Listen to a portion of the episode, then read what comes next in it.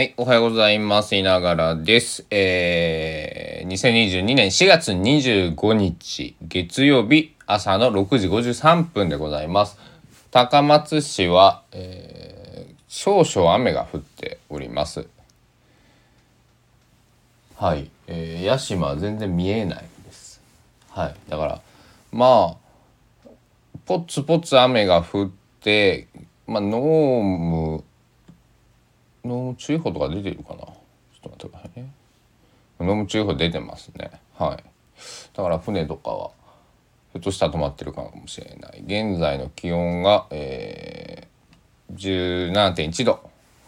でもこれから晴れてくる予報なんですけど晴れそうには僕には見えません。曇りなんじゃない？少なくともみたいなね、えー天気であります、えーはい。で、4月25日は僕のルーツというか、まあルール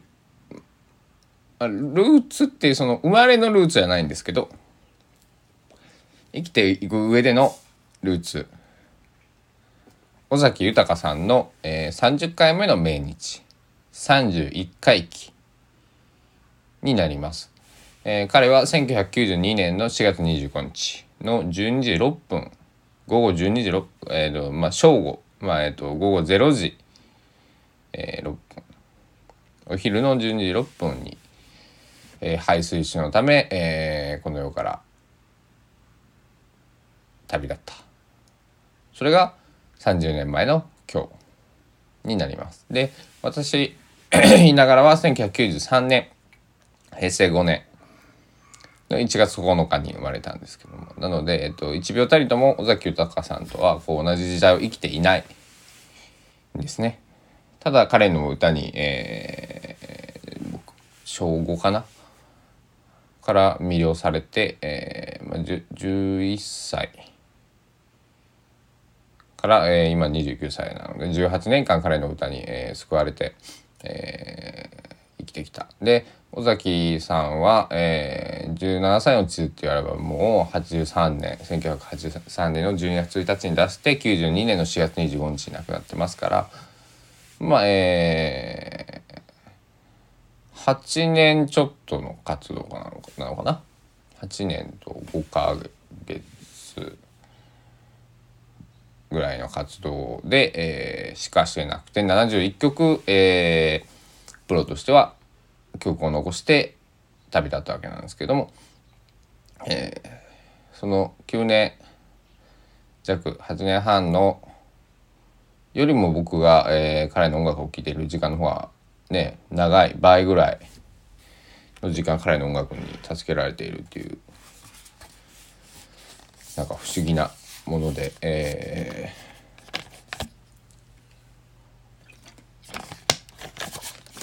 まあ。はい。そういう日です今日は。僕たち僕たち尾崎豊ファンにとってはとても大事な日。11月29日彼の誕生日と4月25日、えー命日はとても大事な日なんですね。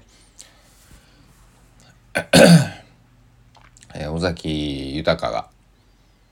残してくれた、えー宝物を大事にして僕たちはこれからも、えーまあ、彼は平成入ったばっかりで亡くなってしまいました。平成4年に亡くなりました。で平成を過ぎ令和、えーもっと20世紀を過ぎて21世紀、えー昭和平成をのこの、まあ、バブルの時代前後を歌ってきた、えーまあ父親とね1個しか年が変わらないんですけど自分のね、まあ、そういう時代を歌ってきた、えーまあ親父世代のね、えー歌手なんですけどもそういう思いをまあ思い引き継ぐじゃないですけどね。それは息子さんがね、えー、ひろやくんという息子さんが僕より4個ぐらい上か89年生まれだ。88年とか9年うん。あ4つ3つ4つ上なんでで活動されてます。オリジナル曲も歌ってるけど尾崎豊。お父さんの曲も歌い継いでいる。ねだから本物がね歌い継いでるからというかもう歌い継げるのは息子さんがいたら息子さんしかいないですもんね。だからそのまあ彼がねそのなんだろうひろやくんが、えーと、豊さんお父さんの、えー、曲を歌うことについて賛否両論はあるとは思うんですけど 親孝行じゃないですかね。自分の曲もいやひろやくんの曲めっちゃかっこいいんですよ。かっこいいしあれなんですけどもうだってなんか僕らがまあ僕たちこうあ全然血が繋がってない。ただのファンが歌うのももちろん、えー、大事だし喜んでくれると思うんですけど我が息子がね自分の歌をね、えー、歌うと、えー、いうのはものすごく、えーまあ、僕はね好意的に受け止めてますよ。だって誰が歌い継ぐんですか、うん、で息子さんが音楽やってるんだから息子さんがね歌いたくて歌ってるんだからいいじゃないかと思うんですけど、えー、まあねいろんな、えー、人によってそれはね思うとこ違いますからね。えー、親の七光使ってるんじゃないかとかね、えー、それは言われると思うんですけど親の七光っつってだって紛れもなく尾崎豊の息子なんですからね別に、えー、何も、えー、ね迷うことはないというか、はい、別に全然いいと思思いますけどね、うん、だってそれがもう彼にとっては紛れもない事実尾崎豊の息子で2歳とかに亡くなってますから、えー、ほとんどお父さんの記憶はないっていうことですからね別に、えー、一人のアーティストとして尾崎豊を好きだってって、えー、いうふうにおっしゃってますからあのいいじゃないですか。というわけでまだ僕ひろやくんのね、えー、ライブには行ったことないんですが、えー、そのそのうちね、えー、高松も一度あったのかなライブがね、えー、ちょっとその時は行けなかったんですけど、えー、ぜひ、えー、見てみたいなと思っております。で、まあ、メイン日の話と、もう一つしたい話があって、ちょっとまあ明るい話ではないんですけど、えー、知床で観光船が、えー、まあ、沈んで、えー、遭難して、26名の方が、えー、行方不明で、えー、10人の方の死亡が確認されているという今今、えー、情報があるんですけども、えー、まず、えー、事故に遭われた方に、えー、見舞い申し上げます。えー、あとそうだな亡くなられた方にはね本当言葉がないんですけどあのなんでこの話題にね朝からしかも触れようと思ったのかというと朝だから触れようと思ったんですけど、うん、と僕の祖父はね母方の祖父は、えー、ずっと船に乗っていてカツオ漁船に、えー、16ぐらいから乗っていて、えー、大きいね船。20人ぐらいで行くんかな。一つの船で。まああの大きい船小さい船あると思うんですけど、まあ、そういう船に乗ってて、えー、立てていて。えー、年間まあ23ヶ月しか自宅に帰ってこない。ような生活をしてました。だからほとんどが、えー、船の上でね1年間のまあ半分以上過ごしていてたまにね丘に上がる、まあ、陸にねそのふあの魚をあげに、えー、その漁協に行って、えー、こう何日か休みみたいなのがあってね、えー、地元で、えー、東北が多かったみたいですけど市の巻とかね、えー、そういったところでね、えー、飲んだりとか遊んだりね。まあ観光もしたでしょう、えー、そういうふうなことして、えー、55まではその仕事をやってたのかな。そこから自分で小さい船を買って、え、自宅から、え、毎朝朝3時とかに出て、えー、釣れなかった日は昼ぐらいにも12時ぐらいに正午ぐらいに戻ってくる。釣れた日はえー、夕方3時4時ぐらいまで帰ってこないっていうような生活を70ぐらいまではしてたのが70ちょっとかな。12ぐらいまでしてたと思うんですけど、まあ、そういった、えー、家庭中か、えー、僕はルーツを持ってるんですけども。でえー、まあ祖母もね海でやっぱり危険な目には遭っているんですね。で 最後漁師を辞めたきっかけが、えー、沖でエンジンが止まって、えー、前も話したことあるんですけどエンジンが止まって結構流されてね、えー、車でいうと3 4 0分かかる距離だからまあ20キロぐらい流されたのかな、えー、正確な情報は結構もう十数年前なのでちょっとごめんなさい分からないんですけどまあ、流されて、えー、それでまあ、えー、漁師を引退したんですけども、まあ、幸運にもねそのその時も、えー、助かったんですけど、まあ、みんな家族一度心配をして、えー、ました。で祖父あごめんなさい祖母って言っちゃったかもしれない祖父がねおじいちゃんが、えー、養子をやってたんですけどもおばあちゃん祖母の方からもう漁師はねやめてくれとその船あのなんでかって言ったらやっぱりこう毎日まあ今だったらねこういうふうにニュースでパッと全国でポンとこうよくも悪くもこう飛んできますけど、まあ、昔その戦後間もなくから漁師をしてましたから、えー、どこで何をやってるか分かんないとね、えー、今日も生きてるか元気なのか分かんなくて。ずっと心配だったようでね、えー、もう、えー、漁師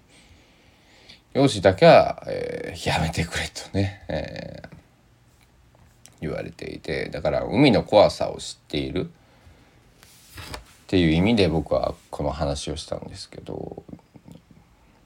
うん。そうなんですよね。あのそう。うん。非常に、えー、いたたましいねこう26名の方が乗っているので結構大きい観光船だと思うんですけど。26人乗ってるってことは何人でね運行してるんだとかってねいうところも含めてなんですけども、えー、で僕今高松に住んでいて新丸の事故とかねえー、修学旅行に行ってた子が子たちが、えー、瀬戸内海で船事故に遭って、えー、かなりの数が亡くなられてそれをね、えー、きっかけにこうきっかけにというかそれがあったから余計にこう瀬戸大橋の建設橋を架けてくれと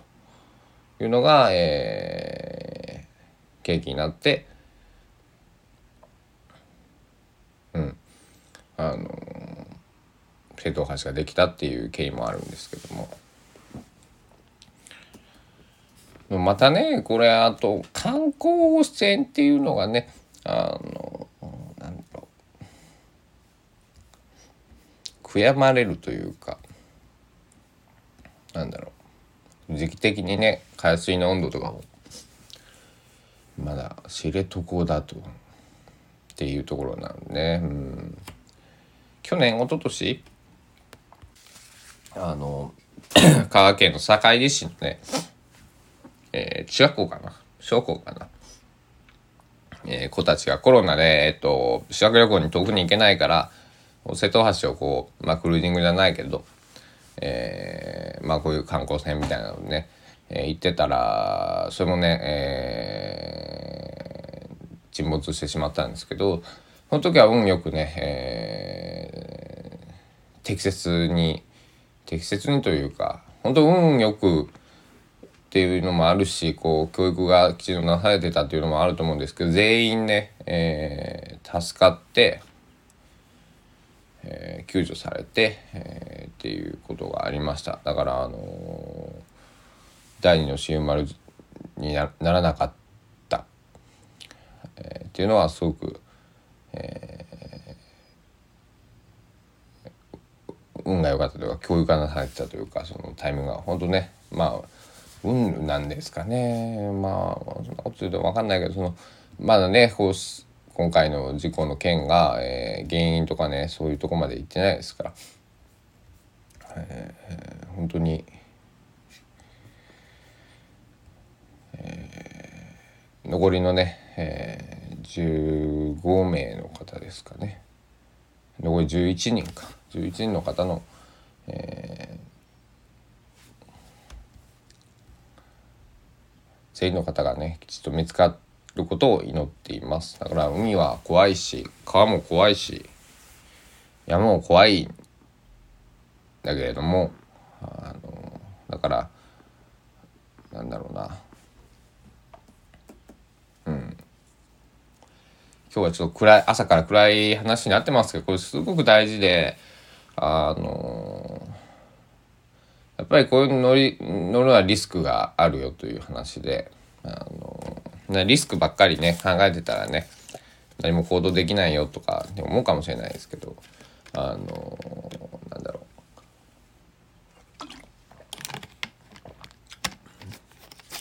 きちっとした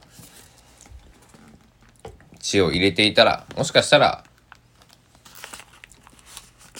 こう一瞬のことが命取りになるとかってよく言いますけどね。僕も1メートルあるかないかで事故りそうになったことがね高松来てあるんですけど。あの青信号を渡ってたら信号無視の車がビャーンってすごいスピードで来てね、えー、とかっていうのがあるんですけど。まあ皆さんもねそういったご経験あると思うんですけど。なので何が言いたいのかというとえー、本当に気をつけてね、あの、まあ、それは本当にね、あの、横断歩道、きちっと整備された広い横断歩道を普通に渡ってても車とバーンってね突っ込んできたらもうあの防ぎようがないんですけどあの皆さんまあよくね、えー、車乗られる方とかバイク乗られる方、えー、僕はまあ徒歩か自転車が